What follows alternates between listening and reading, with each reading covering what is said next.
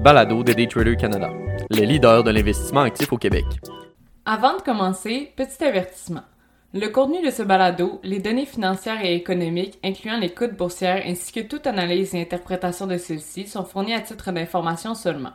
En aucun cas, elles ne doivent être considérées comme étant une recommandation ou un conseil d'acheter, de vendre, de vendre à découvert ou poser tout autre acte envers toute valeur mobilière, tout instrument dérivé ou tout actif ou classe d'actifs quelconque. Bonne écoute! Le CPG réinventé pour surpasser l'inflation. Par Olivier Gélina, analyste financier et contributeur pour Daytrader Canada.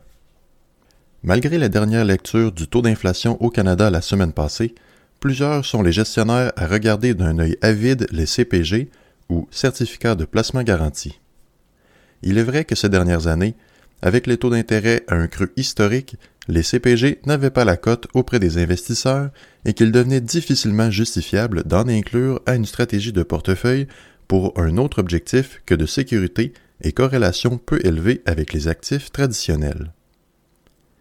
La mentalité change toutefois ces derniers temps avec la venue de nombreux FNB laissant profiter les investisseurs du niveau élevé de taux aujourd'hui. Cet engouement ne se fait cependant pas sans le scrutin des régulateurs. Comme tous les investisseurs demeurent à la recherche de meilleures opportunités d'investissement sur le marché, les CPG sont redevenus d'actualité avec les hausses de taux récentes. Un CPG est un produit offrant une garantie face au principal de l'investissement et d'une durée habituellement plus courte qu'un simple dépôt à terme, variant de 30 jours à 5 ou 10 ans selon l'institution. Les CPG non encaissables offrent habituellement de meilleurs taux qu'un CPG encaissable, puisque les fonds seront effectivement intouchables avant le terme prescrit. À titre informatif, les taux présentement sur le marché, en date de ce lundi, oscillaient au-dessus de 5% pour les banques majoritairement en ligne et à 5% pour les institutions traditionnelles. Avec l'inflation de juin diminuant à des niveaux dits acceptables de 2,8 il serait insensé de croire que nous sommes hors de danger d'une recrudescence. Il devient attrayant de se lancer vers une stratégie axée sur les CPG, considérant qu'ils surpassent les pressions inflationnistes tout en protégeant le principal. Le hic est que très peu d'investisseurs souhaitent bloquer leur capital déployable sur cet instrument pour un, deux, voire cinq ans. Entre donc en jeu le dernier joueur repêché, les FNB à intérêt élevé ou High Interest Savings Account ETF en anglais.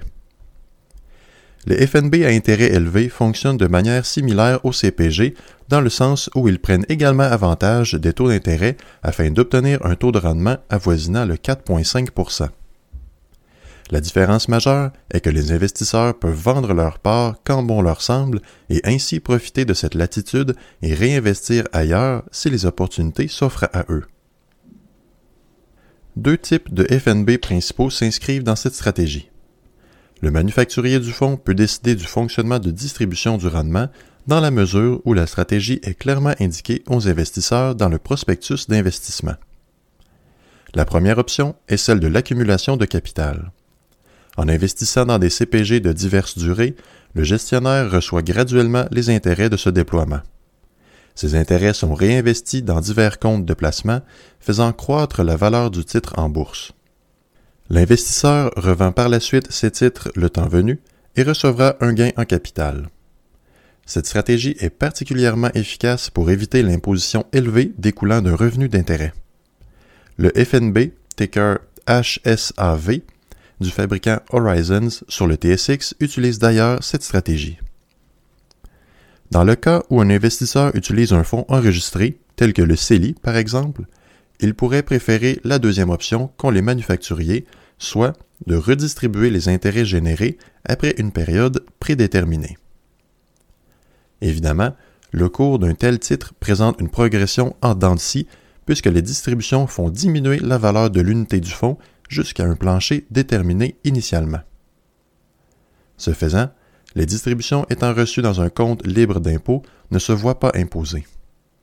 Il s'agit ici de deux stratégies différentes ayant leurs avantages respectifs selon le véhicule sous-jacent utilisé.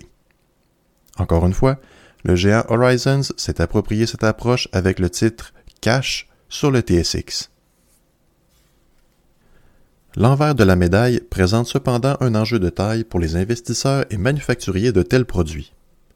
Les régulateurs, notamment le Bureau du surintendant des institutions financières, BSIF ou OSFI en anglais, sont inquiets quant aux réserves monétaires de ces produits en cas de rédemption en masse des individus.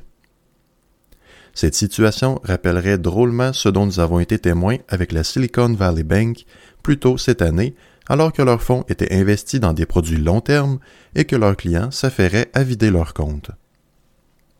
La réglementation derrière ce type de produit pourrait obliger les manufacturiers et distributeurs de ce FNB à conserver une proportion des fonds entrant en tant que réserve.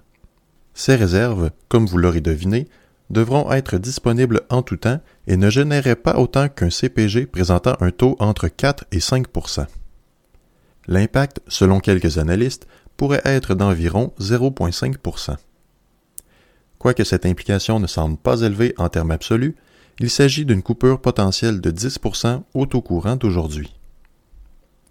Malgré que le mécanisme soit toujours sous la loupe des régulateurs, ils devraient conserver leur attrait face au CPG. Le BSIF a déjà fait part qu'il ne se pencherait pas sur la question avant l'automne 2023 et que les changements occasionnés, s'il y a lieu, ne seraient qu'effectifs l'an prochain. Les risques de ces FNB sont différents des autres titres purement liés au marché et il en demeurera intéressant de voir si la réglementation devra être adaptée pour protéger les investisseurs, mais également à leur détriment. C'était le balado de Daytrader Canada. Pour plus d'informations sur nos programmes de formation et d'accompagnement, veuillez visiter daytradercanada.com.